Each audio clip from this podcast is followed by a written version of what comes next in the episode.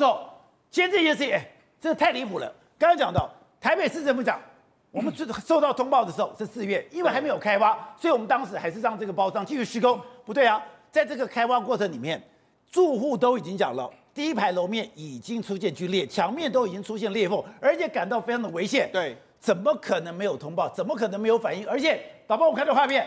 住户都已经拍了录影带，都已经对自己的生命安全感到威胁了。宝姐，昨天十点的时候，大家看到这一幕，就是在大直这栋民宅，它居然之间呢，从一这个一楼就直接掉到变成地下室，一楼没了，楼就往下坍塌。哎，宝姐，这可是发生在台北市，哎，我们台湾的首善之区，居然发生这样的事情，大家无法接受。对，那好，那结果住户就说，哎，我们已经跟市府反映了半年，从四月到现在为止，议员也去反映，什么大家都去反映。政府这个市政府没有任何的作为，人家说怎么会发生这样的事情？大家完全无法接受的一个状况。而且昨天的第一幕什么？昨天第一幕的是我看了就已经觉得非常荒谬。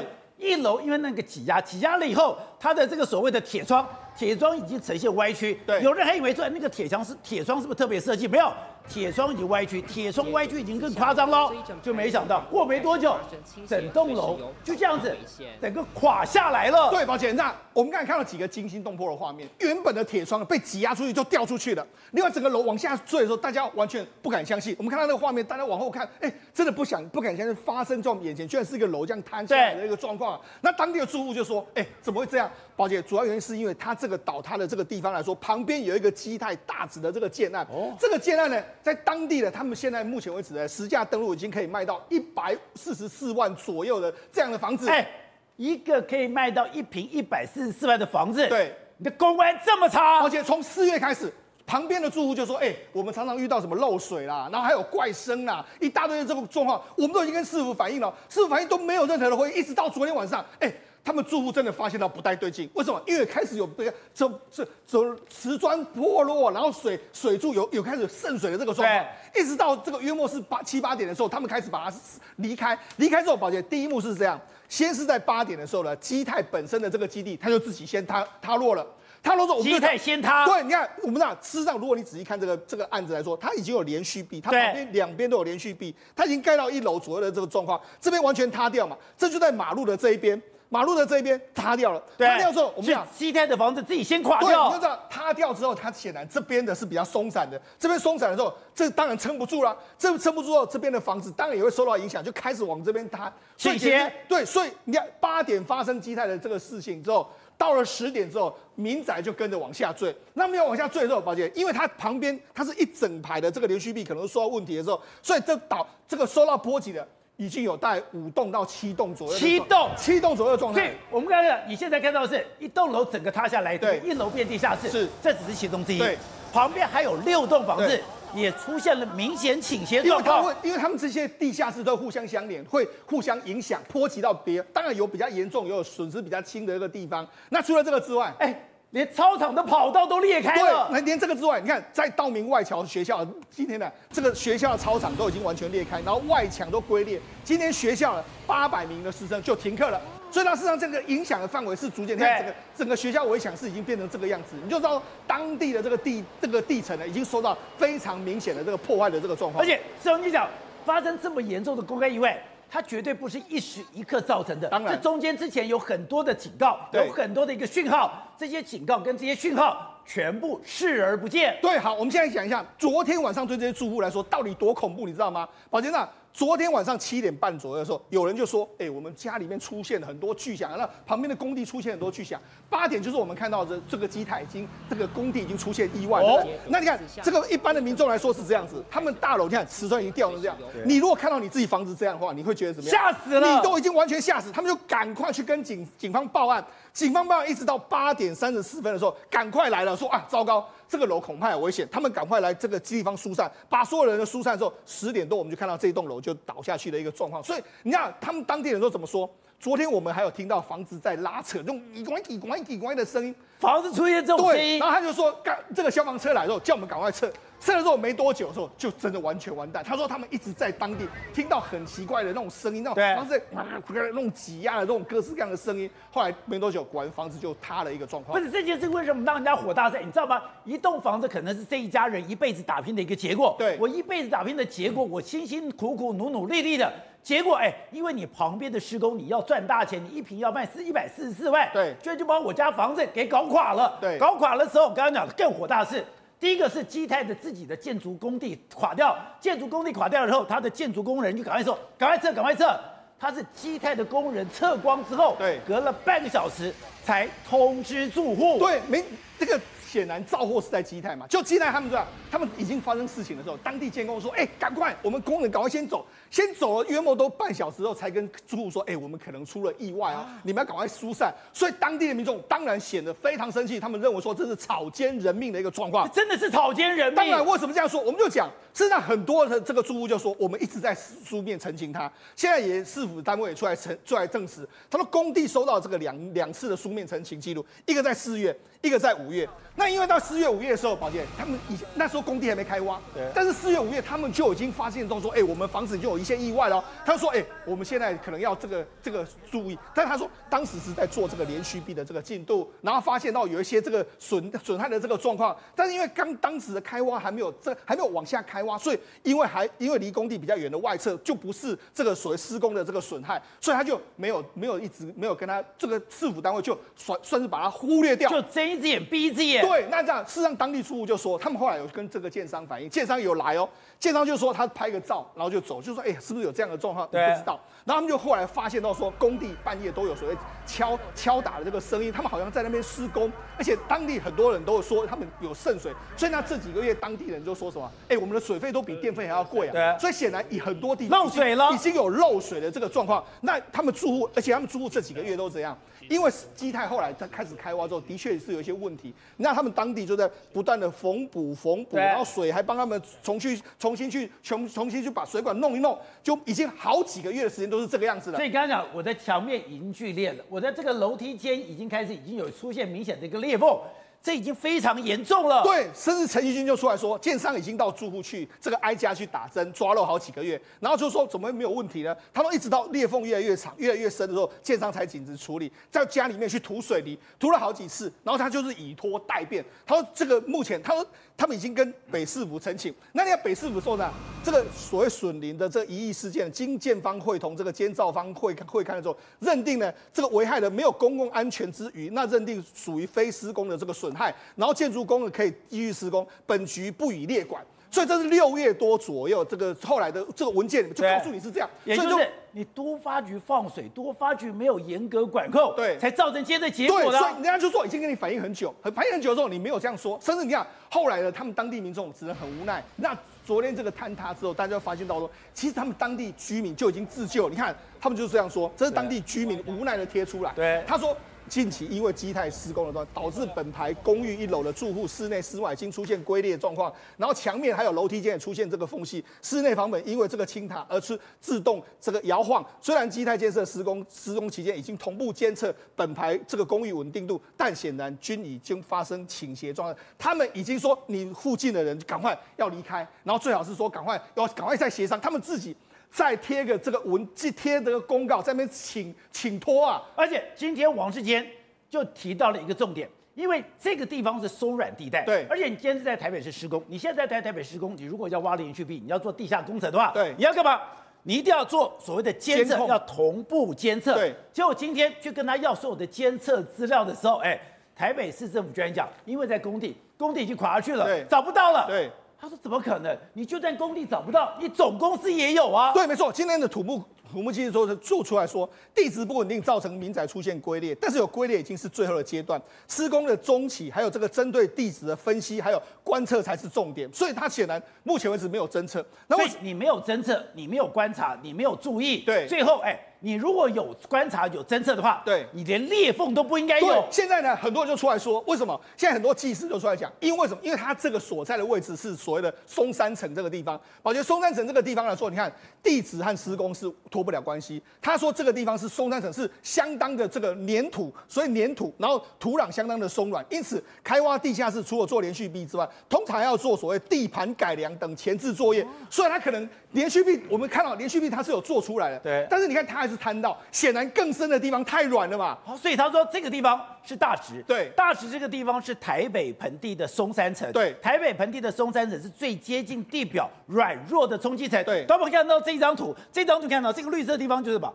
粉沙子的粘土，是等于说最脆弱，对，基隆的这个地方，对，它是最。等于说是最软的，是这个相对来讲是比较松软的地方。你在这样的松软的地方施工，你本来就要更注意。你不但是包装要更注意，你的台北市政府更要注意。对，没错，实际上一般都是这样子。我们在做这个工工地的时候，你可能要因为下面如果是沙土的话，很多案子像我们知道台积电或者是很多建很多这个工这个所谓半导体公司，它不是往下打打桩，打到岩盘为止嘛？那还做一些所谓地层的改植嘛、改良嘛？所以显然。他做好连续壁之后，认为 OK，就没想到这下面的泥土太过松软，松软之后，哎，就因为这可能承重或者怎样的关系，就出现一个坍塌的这个状况，连带连周边的房子也被它波及的一个情形。所以这是可预防的，当然可预防，抱歉，我们就说从四月就开始这样一直说，可是呢，因为为什么这样？因为我们知道。这个建案呢、啊，宝杰在当地也算是数一数二的建案。那这个建案来说，你看他们还介绍什么？这个无敌的这个窗，这个树海的窗景啊，无价的典藏啊，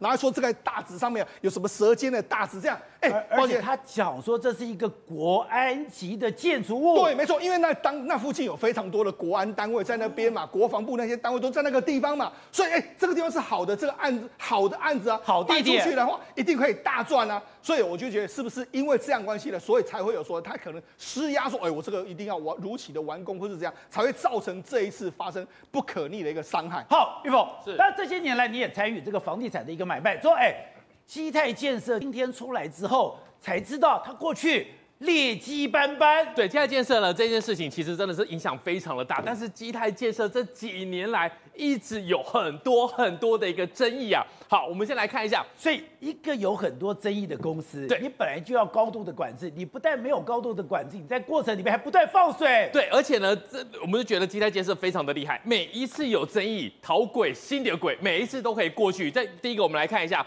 其实它已经不是第一次有零损的案件了。这个案子基泰建设在哪边？在五兴街，他那时候在盖的时候呢，附近的居民就讲说，哎，你在 K 豪宅，我们家那个楼歪到门都关不上。结果呢，他就去去找了议员，议员也没有用，所以呢，到最后呢，是有人出来告了许淑华，指控建商跟市政府官商勾结，这时候才逼了。二零一四年，对，这时候才才逼了基泰建设说好，那这个事情我来帮你处理，把这个零损的部分给修理好，不然原本这个不仅他是不处理的。对对，然后另外来讲的话，他还有一个。很有名的一个案子，叫做董事长骗董事长。什么叫董事长骗董事长？基泰建设在台大盖了一个房子，盖了一个房子之后呢，那时候是他们第一次进入到这种超豪宅的一个市场。那个时候过去来讲，要卖一一百万的一个单价没有那么容易。结果呢，这董事长就去骗另外一个钢铁大亨，就说：“当哎，我跟你讲，我们这个哈是我们的代表之作，在在台大附近，我帮你来处理，你来买。”买了一亿多，那我先帮你租三年，保证会有租金的收入。如果到时候跟你对赌，到时候的房价没有超过一百万以上，我把它买回来。哦，这样可以吧？那有到一百万吗？对，到时候变九十一啊，没有到一百，没有，没有到一百万。所以呢，那个董事长钢铁大亨就想说，好吧，那我们就按照当初的计划，要买回去，你要买回去，就开始就开始耍了，就就不愿意，不愿意之后呢就被告了。所以这个东西还在缠讼当中。结果呢，这个董事长又发生了一件什么事情？他竟然涉嫌吸金，因为他有个基泰建设的一些案子，他是建设公司老板，负责吸金。对，呃，你想想看喽，建设公司的老板，如果他今天拿出一个案子，宝杰哥，我跟你讲哦，这个建案会赚钱，你要不要投一点？大家就觉得说，哎，这个是上市公司，哎，这个是建设公司，哎，应该可以吧？结果进去之后呢，哇，大家觉得状况不太对的时候，有人去告发，检察官一看才说，哎，你要。做这个东西根本就不不是你可以做的嘛，不可以吸金，当然不行啊！你这特许行业，你又不是银行，你怎么可以对对这种不定不特定的人去去拿钱呢？就最后呢，哎，也是送到了地检署，然后最后也交保，交保的时候还带还还上了一台 Model X 的特斯拉。很大方的跟大家挥挥手，然后就没事了，就没事了。所以呢，从头到尾哦，只要基泰建设，所以他是关关难过关关过。对，所以呢，不管是任何的刑案，不管是任何的一个建案的一些纠纷，他都是可以这样子关关难过关关过。所以大家就觉得说，你基泰建设到底有什么超能力？每一次都都变成这样子，都可以处理掉。而且高嘉瑜今天还指控说，哎，当时有一个建案纠纷的时候。他居然还找黑衣人出来处理。对，高嘉瑜他今天有指控说，其实哈，你建商其实在做案子的时候，如果你可以临马路，就代表什么意思？代表你的街廓比较完整，那你可能跟市政府拿到比较多的奖励。所以呢，前面那一块，照道理说，你想要临马路，把它买下来，对，这这是很合理嘛？你的建案前面有一块地，地在离马路，你应该把。你的建案前面有地，你应该把这个买下来嘛，对不对？对。结果呢，他发现说，哎，这个是民间的地，买好像有点贵，但是它上面有盖围篱，我把它拆了，我把它拆了之后，拍照之后呢，就没有这个东西了。所以呢，什么意思？他对他这样子就是说，我就离马路啦，对不对？很神奇吧？这个就是基泰它很特别的地方。它那那房子不是还存在吗？对，呃，它上面是有一些围篱，它这私地是有一些围篱，但是人家围围篱是人家的私人物品嘛。比例说，我的房子在这里。对。我前面有一块空地，对，这个空地是别人的地，他还没有房子，可是我这个地我没有要盖，可是我盖了一些围篱，对，他把围篱给拆了，对，围篱拆了以后，我就是临马路的第一排，没错，他就可以拍照下来，然后呢去跟台北市政府拿到更多的容积，那就这样过了，对，所以呢高嘉宇就说这个东西怎么会这样子，然后呢北台北市政府对他很好哦，民众九次陈情都说我们家的东西被拆了，对，不理，不理。所以呢，对比今天这件事情，其实我来跟大家讲这件这件事情。对对，你再讲一遍。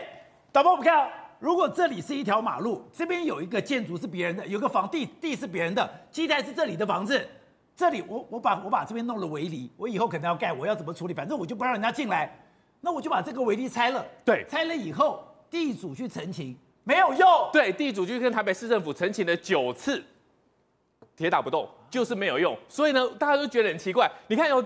这个案子过来以后，多少检察官来处理他，多少议员来看，他就是动都不动。喂，是今天刚刚讲的，它不是一动，有七动，有七动以后，今天整个基泰跳空跌停。那刚刚讲，哎，你现在只罚了二十七万，二十七万能够解决吗？今天这件事情。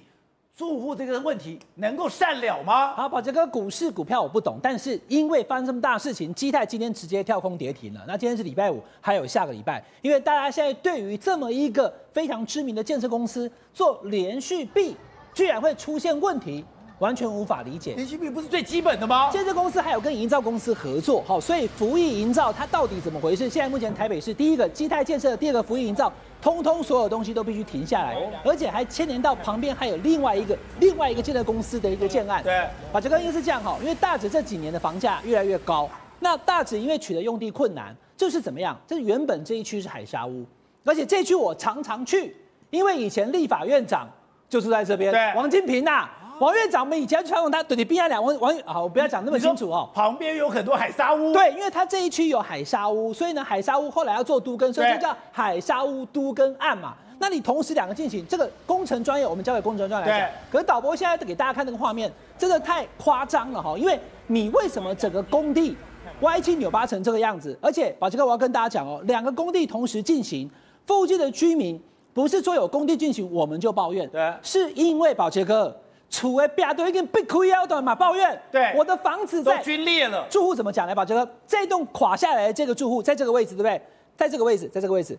他说过去八个月来，我的房子的墙壁龟裂，对，我的铁门渐渐发现不太好开，到后来都已经几乎卡住。我要不要报告？门不能开，是不是？开关了。他已经开的时候，警关警官刚刚说已经修到变形。好，来再打播看的画面，直接裂开了。观众朋友，这个画面呢，哈，直接裂开，有一些不是说倒了才去拍哦。对，因为先前已经对，已经有找市议员去勘验了。哦，所以地上的缝裂的这么大，对，代表已经真的位移了吧？他已经多次的请台北市议员去现场勘验。那台北市议员现场勘验，这个是整个垮掉之前拍的影片。对，来，宝杰哥，你要知道哦。因为不然你现在还能继续这样拍吗？哇，这是之前的嘛，好，所以说之前你去拍的时候讲说，我们旁边有建案，但我们房子现在出现问题了以后，哎，我也跑过公共工程，我对这个东西有一点小小了解。你知道，当这种裂痕是这种四十五度角的，就代表它的结构被破坏了。好，那当然大家会担心结构被破坏，而且呢，旁边两个竟然是因为海沙屋，所以它这一栋本身是不是这个请那个有相关勘验来讲？但宝杰哥，我要跟大家看一个非常重要的公文，今年的七月二十六号，现在已经九月，对不对？从今年年初，两个工地同时在动工，房子出现龟裂、漏水，住户担心，我要找什么？找市议员。我要找什么？找市政府嘛。市政府的相关建管处还有其他单位，结果派人来了以后，宝杰哥现在给大家看这个非常重要的公文哦。我们都发局，我们今天不用谈蓝绿，我们就谈这个公安的安全问题。今年的七月二十六号，台北市的都发局因为有住户刚讲的，不止这一户啦，他周边人大家联合起来讲说抗议，我们的房子开始倾斜，而且开始倾斜而已啊、哦、哈。结果呢，他最后答案是什么？来，宝杰哥你看有没有？有关于这个损林的疑义，就我盖房子我造成旁边的损林嘛哈。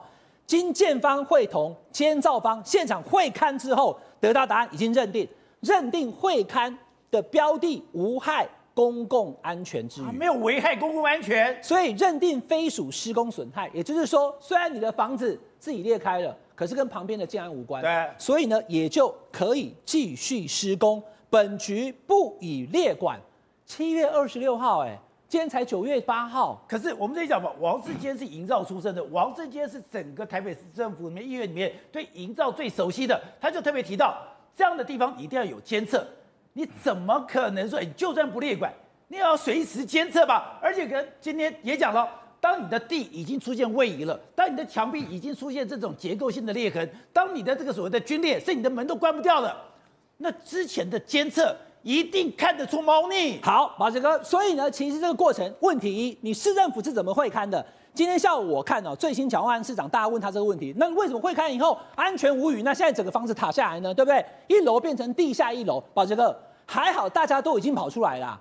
如果他昨天晚上卡下来的时候，里面有人怎么办？惨了！现在这个状况是会出人命的。对，所以这是个非常非常重大的公安意外，是，而且是个非常重大的公安事件，因为先前已经八个月了。来，我再讲清楚哦，八个月来。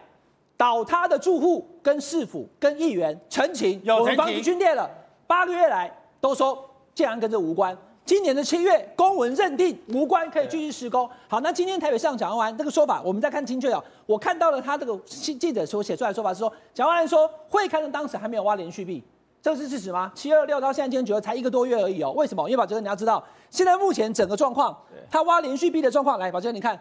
它已经整个房子，这个是基地了哈，就基泰的建物。那我们对应图给大家看一看，北面是这个是基地，对，这个是基地，对，好，基地在这里。是受影响的，对，受影响不不是，这会是倒下来的，是倒下来的，旁边这边也都受影响，这边也都龟裂啊，旁边这前跟又东东边跟南边都都是龟裂，那这个就另外一个越大值的建地，所以两个建地把这个包住，然后过去八个月以来都房子有问题，然后跑去验看以后，七月二十六说公共没问题，那把这个你要知道，现在昨天晚上垮下来的这一栋。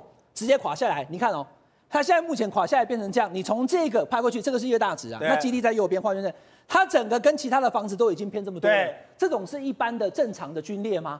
这已经整个房子都倾斜了，对不对？然后呢，你要知道往北面，这个北面是一个学校啊，道明外侨学校。它现在目前整个道明外侨学校的那个画面，我给大家看一下啊。我给大家看，那个整个操场地都裂开来了。这个道明学校。它基本上隔着一条马路，前面是操场，所以还隔了马路，隔了马路啊！它隔了马路，而且还有围墙，围墙现在也垮了，围墙外面的这个有没有人行道也变成这个样子，凸起了。这是在这一个建案基泰建案的北面大概十到二十公尺的地方也这样，所以它不是只有一个基地垮下来，它是以这个基地为中心，周边看起来大概三到五十公尺都受影响了，路也龟裂了，连对接。的学校里面的操场都裂开，所以这是个很严重的意外，而且相关这边可能不止南面没做好，北面也没做好，所以整个整个道路以及上面那个道明学校都往都往这个所谓的这个这个地基已经掏空，然后都在倾斜了，所以这是一个非常严重的事情。而过去八个月，明明这些住户有要求，对，要来验都拍照了，但你验勘的结果来来不搞这个，就这个公文一定要给大家个交代。台北市都发局为何你最后的验勘结果会是安全无虞，继续施工？好，董事长。那这件事情要怎么善了？今天基泰已经跌停板了，而且它不是一栋，它是好几栋，而且基泰所有的房子都停工了。首先啊，王世坚议员讲的是对的，在施工的过程当中，应该要有所谓的地质的监测，要监测，呃，要监测系统。他说，所以这么重大的工程，这一定要观测什么？你要观测位移，你要观测呈现状态，观测位移跟呈现。你如果说中间有问题的话。要马上处理，也就是说，这个监测系统确实是可以把地质的变化可以及时的反映。但反映出来的根据那个数据呢，它是我们所谓的大地工程的技师就可以判断这个会有什么状况。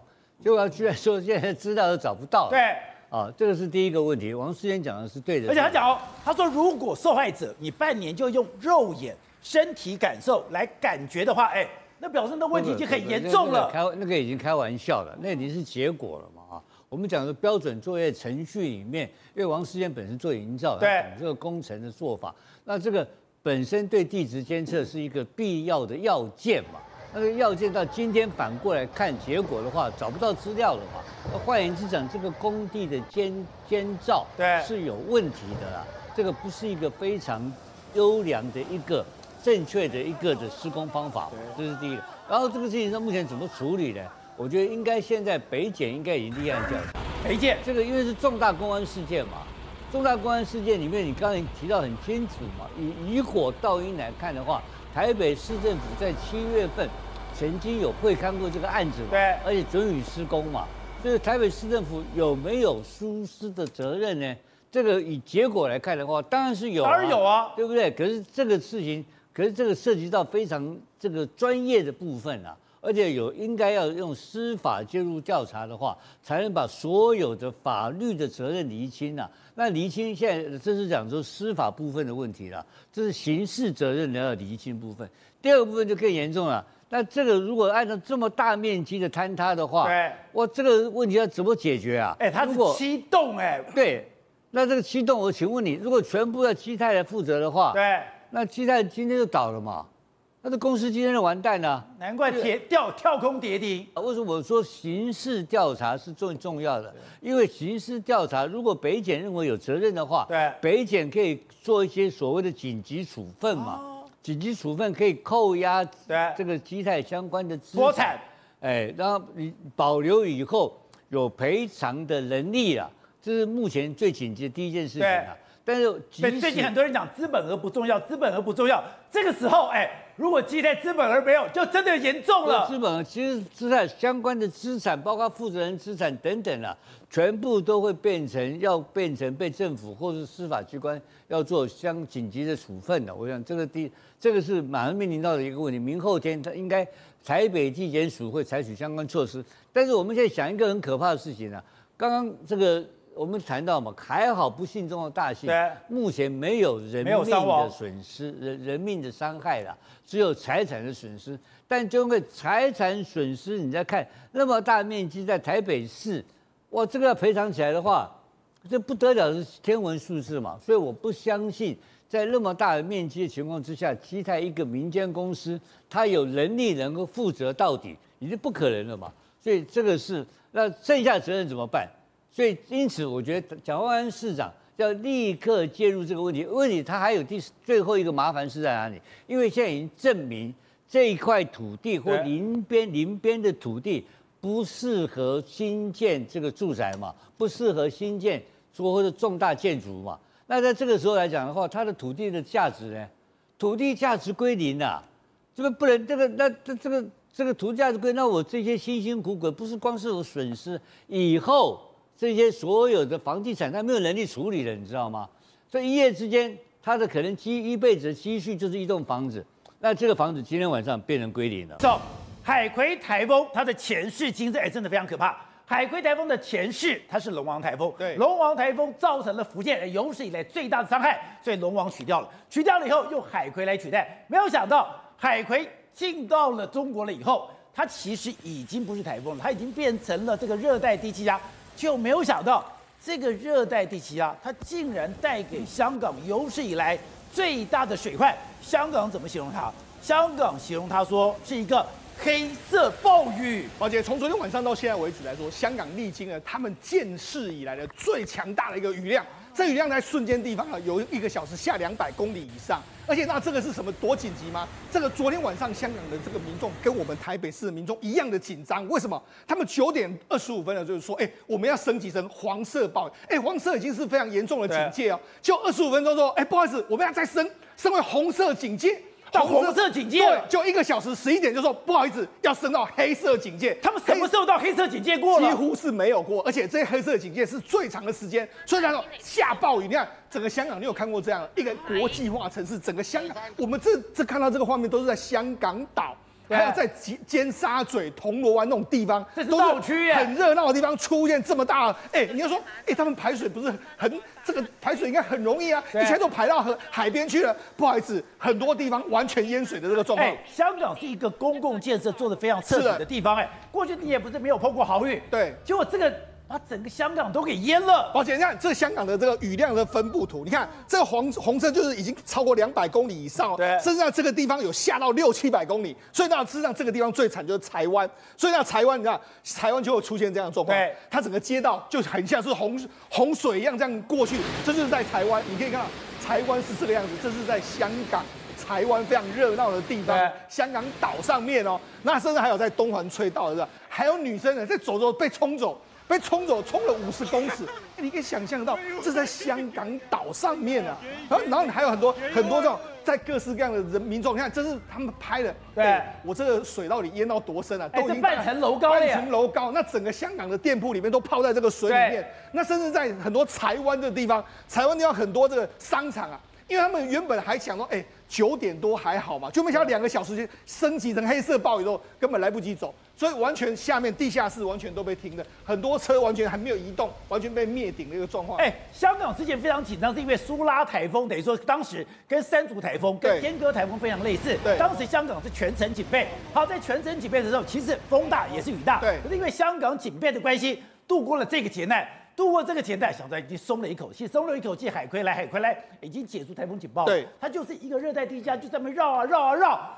没想到绕了这么大的雨下来，没想到海葵的残部就能造成这么大的影响。好，那你讲，我们在香港的红隧，就是说我们过过港隧道嘛，因为它这个地方是通道，通道就红。这是过港隧道。哎，你可以想到说，整个完全都是海水，哎，这个水到了这里面，那甚至还有海小巴士，就只能在这里面这样走。你看旁边的激流，旁边真的是激流的一个状况。甚至你看这个中这个巴士里面来说，他们一一般民众来看，水都已经进到这个车厢里面去的一个状况。在香港什么时候看过这种景象吗？没有，香港本。地民众他们也从来没有看过，你看坐在这个车厢里面，车子里面都是水，居然已经是水成这个样子。哎，等一下。他是把脚抬在对方的座椅上，对，代表这个水已经淹到座椅的高度了。对，所以那整个整个香港岛全部都是淹水的一个状况。那甚至呢，很多你看这这个计程车司机就被抛锚，就抛锚在这个上面，那等待救援嘛。对。那现在很他们很多很多的这个车子就不断的来，这个警方相关人士就赶快去拖车啦，赶快去救援啊，不然你真的完全不知道这些人可能都有生命的这个危险。那甚至因为下雨下太多的地方，你看这在浅水湾这个比较山边的这个地方，下到也。出现天坑，因为下面也是路基完全被掏空，它整个车就掉到这里面去。那在香港岛，因为当时你看昨天晚上到现在为止来说的话，整个香港完全都是红彤彤的一片，因为完完全交通堵塞，没没有办法开车。那甚至今天还创立了记录哦，怎么样？香港岛因为雨下太多，今天整个全香港的金融市场全部停市，因为这个豪雨，对，还不是台风哦，不是台风，不是台风，居然香港停市，它不是挂什么九号风球、十号风球停市，不是，它是因为雨下太大，香港人根本没办法出来。哎，香港是这个地方最重要的金融中心。它的停市是天大地大，当然啦、啊，竟然停市了。他们停市都是用几小时、几小时这样算，就没想没办法，今天就整宣布宣布整个停停市了。那多严重？好，那你说啊，我开车，那我就坐地铁。不好意思，你看这是地铁黄大仙站。哎，黄大仙站已经算是比较高的地方哦。如果我们去过黄大仙站去拜拜，对不对？它那边有大佛，就没想到，哎，这个地方黄大仙站居然是这样子，整个已经变成是漏瀑布这样平台这样下下来，然后整个黄大仙站的这个这个月台这个地方，已经已经看不到这个月台在什么地方了，整个完全你看这是站内的这个情形啊。那赶快，因为另外一个站在彩虹站这个地方，水已经来了，他们赶快拉起这个闸门，但没办法，闸水都已经完全进去了。你看这是黄大仙站的车子啊。是在路一般路边拍的车，已经完全都浮起来了。所以这是地下铁。对，地下铁已经淹水了。对，台北以前那莉台风也有地下铁。那那个那个所谓淹水的状况，你知道地下铁铁淹水有多麻烦吗？对，因为它非常的深。它的抽水非常困难。我跟大家讲，事实上这就是地地下铁。你看地下铁关关闸门之后，水已经淹到几乎是整个地下铁就完全灭顶的一个情形。那除了这个之外，你看这是他们的重要的这个商场，哎，重要商场，你看地下室你已经完全看不到，都是水水淹成一片。所以这个这个他们香港民众从来也没有想过说这个雨为什么会有这么夸张的一幕。好，那香港人今天更火大是，他们搞不好。是被牺牲掉的。对，为什么？因为事实上，在这个雷雨包不只是在香港下暴雨，在深圳也同样是下暴雨。深圳也是一样，这在罗湖区啊，罗湖区也是一个哎，宝姐，罗湖区是深圳数一数二的区域，这个一平呢，上个价格呢，搞不好平均单价都是百万台币以上起跳，就没想到哎，居然好像洪水过境一样。那很多地方你看都是完全是大洪水的进，你可以想到哎，深圳的这个地铁，你看地铁也是这样，所以深圳也是这个状况。对，深圳哎，深圳的这个品质来公共品质来说啊。其实也是中国数一数二，因为它都全部都是全新的这个建筑物，就没想居然是这个样子。那地下道啦，什么很多地方全部，你看这是东莞这个地方也是一样，就一层楼它完全都被灭顶。就没想到人家就说什么，哎，听说了很多是为了保深圳啊，所以人家就说为了为了保深圳，是弃香港，就是你把这个水淹到九龙这些地方去，我为了要保深圳。那当然这是香港民众的这个想法，就说哎，我们是不是被？被变得跟涿州一样，为了要保北京弃涿州，当然这是香港市民的这个愤怒的这个。不是因为深圳他们什么？深圳有一个应急管理紧急通告，他要调整排洪流量，调整排洪容量的时候，他有没有告诉香港？他说有啊。我什么时候通知的？是是三分钟前。对，所以你知道说为什么香港人会这么愤怒？当然了，目前为止来说，香港这经过这一次这个这个黑色暴雨的侵袭之后，香港人大概也从来没有想过有一天香港股市会因为雨下太多而停市的一个状况。好，瑞德刚才讲的海葵台风的前世，其实也太可怕了吧？前世龙王台风对于福建造成极大影响，我帮你除名，除名以后换成海葵，海葵进到了中国，已经变成一个热带低气压。没有想到也造成这么大影响。这个香港最恐怖的暴雨警告，就这个黑色暴雨警告现正生效。对，没错，它整整超过八个小时，也就是有史以来黑色暴雨这个警告呢，那么时间最久的。所以你会觉得啊，这不是香港，不是亚洲金融中心吗？怎么会下这么大的雨呢？那么其实以前有个说法，你宝杰，你很少听到香港有大台风弄得乱七八糟嘛。有一段时间，他们说啊，那么香港人说，就好像台湾有一个护国神山中央山脉一样，香港有一个李氏长城，谁呀？李嘉诚，你知道吗？他们的房子镇住了，就后来李嘉诚不是把房子都出手了吗？对，卖掉了，要李氏长城就垮就没有了，所以呢，一大堆的这个台风呢就开始进来这个地方去。那么其实啊，也不是说只有香港了，为什么呢？海葵台风，大家听到的海葵台风，除了它的路线非常怪之外，海葵台风其实它冲进去福州的时候，它已经比较减弱，因为啊、呃，这个在台湾这个附近的绕啊绕绕绕以后呢，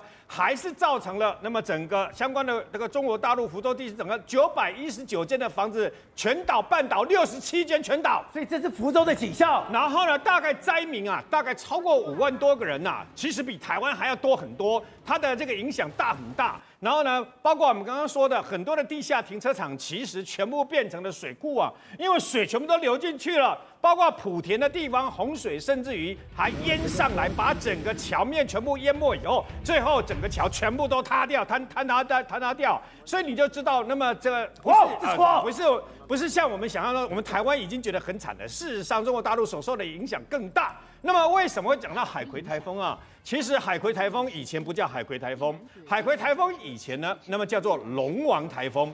那么龙王台风在二零零五年的九月二十六号，他们生成了以后呢，一样哦，像一样啊，它从那个太平洋这样过来了以后。登陆了台湾，造成了台湾啊两个人死亡等等的这个灾情嘛，也是蛮惨重的。但是呢，越过台湾了以后呢，直扑中国大陆去了以后呢，它后来严重到什么？我们这次台风不是十六级冲吗？对，它龙王台风那时候造成十七级风，十七级风是什么概念呢？十七级风是包括所有的建筑物，包括所有大概你就算是你钢筋水泥建筑物全部都会摇晃之外呢。这个路树电线杆会全倒，然后呢，紧接而来已经大到无以复加，因为最高级就是最高的这个阵风就是十七级风啊。最后他竟然冲进去下雨的那个豪雨山洪爆发，把当时中共的武警中训练中心整个冲掉。那时候一开始以为只有五十九个武警被冲走。最后发现有八十五名的武警呢，在这次的这个龙王台风里面呢罹难，然后呢，全部罹难的人数、死亡人数高达一百四十九个人，然后有三十九个人受伤，还有造成几百亿的损失。所以后来在民间要求，因为龙王台风造成中国大陆太大的伤害。民间要求要求中共官方在国际上把龙王除名，所以后来中共就在这个相关的国际气象那个整个会议里面呢，要求把龙王除名。最后龙王台风从人世间消失，从此以后就变成了海葵台风，就没想到海葵一样继续作乱。对，现在各地天灾地变不断，但之前中国有一个被指一次，现在中国发生了华北大水灾。发发生了整个东北大水灾，可是习近平都没出现。可是习近平现在真的出现了，他跑去哪里？哎，东北洪水已经退了一个月了。他居然跑出跑到东北灾区，对，这是大家质疑的地方啊。就是现在包含华南在做大水，然后之前来讲的话，包含河北做大水，那为什么你这个领导人都没有在现场出现？现在东北这个哈尔滨、黑龙江这个地方已经水退了一个多月之后，他才出现，你才在这里出现，而且你还穿着皮鞋，穿着这个所谓的白衬衫。那在这里的话，带着蔡奇，带着何立峰到那里，结果看一看，而且管制所有人员了，所有的那个当当地的百姓是不能靠近习近平的。所以，这习近平到底在那里视察的是真正的灾情，还是只是跟大家一样做个秀、做个戏这样而已啊？你，说。今天看起来，哎，他气定神闲，而且他这个所谓的苦民所苦，跑跑到了灾区。可是他奇怪的是，旁边没有其他人，完全被管制。据说连地下道，也就是说那个什么地下的那个盖子，也全部都封住了。对，没错。你看到啊，他还要去哪里啊？去那个哈尔滨的工程大学，在这学校里面视察有关海军相相关的一个器材的时候，竟然学校里面的这些摄影机啊，都包着白布。然后还有很多地方是做管制，学生也全部集中在某些地方，不能跑到外面来看领导人。所以这次他去哈尔滨大学，导播我们看，你所有的摄像头，也就是他的录影机，全部包了白布。今天习近平到了哪里，你不能拍，而且习近平到任何地方不是要外民拥戴吗？学生不准出来，对，学生全部来管制在某一个地方了，不能跟这个领导人见面了。所以到底他在怕什么？有人说，为什么他不到南方去视察，或是到真正的灾区视察？因为怕被暗杀。那因为为什么到这个地方视察？严重吗？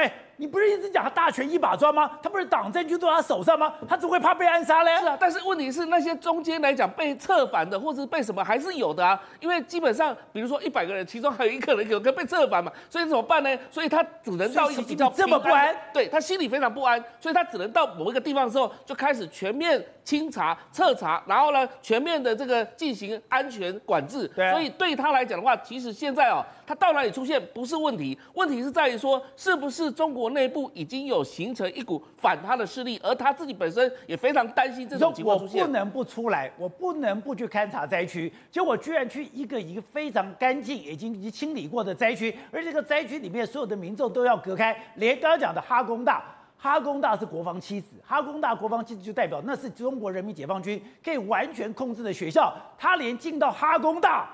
都如临大敌，是啊，所以就代表说他心里非常不安了。还有一件事情就是说，因为北戴尔会议在八月初到八月中举行的时候，很多人都在骂说，这时候做水在干嘛？你这个领导人七个常委怎么都没有人出现呢？所以现在包含在新华网、新华社等等之类开始做大内宣了，开始说，哎，这个我们还是有解放军来去救灾啊、救救民啊，所以有一些画面或是一些照片就释放出来，就代表说他们还是非常亲民的。可是不对啊，这个我们如果对这个印象有的。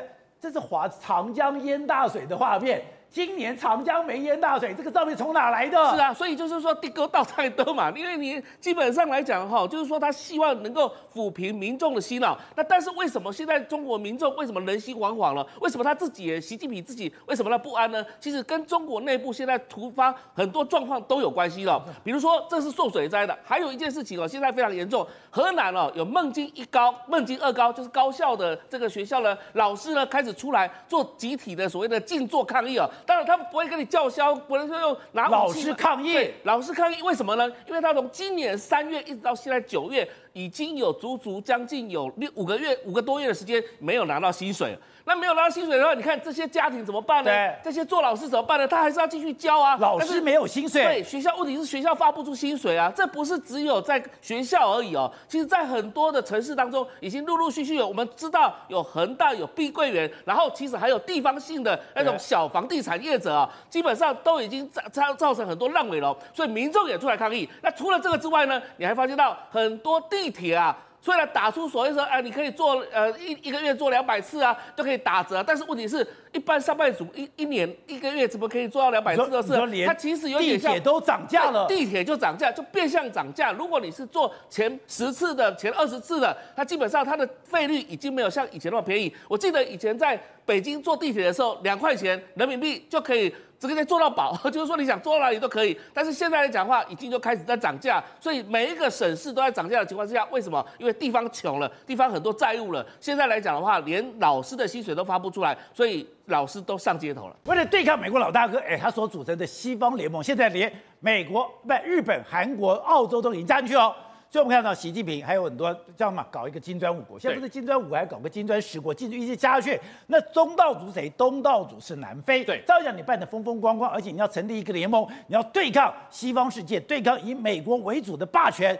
结果，哎，大家去看，我现在看到了非洲，把我给吓死了，因为金砖会议刚结束。一栋大楼整个烧掉，烧掉了以后造成了七十多个人死亡。我想一个大楼怎么可能造成这么多死亡？原来这栋大楼完全是黑帮所控制。原来这栋大楼里面住的人进得去，你出不来。对，其实我们看到这个八月二十四号金这个金砖峰会刚刚结束，好像很风光，对不对？结果八月的最后一天，八月三十一号竟然发生大火，最后呢，哎，火终于灭了。灭了之后呢，五层楼竟然是七十四个人死亡啊！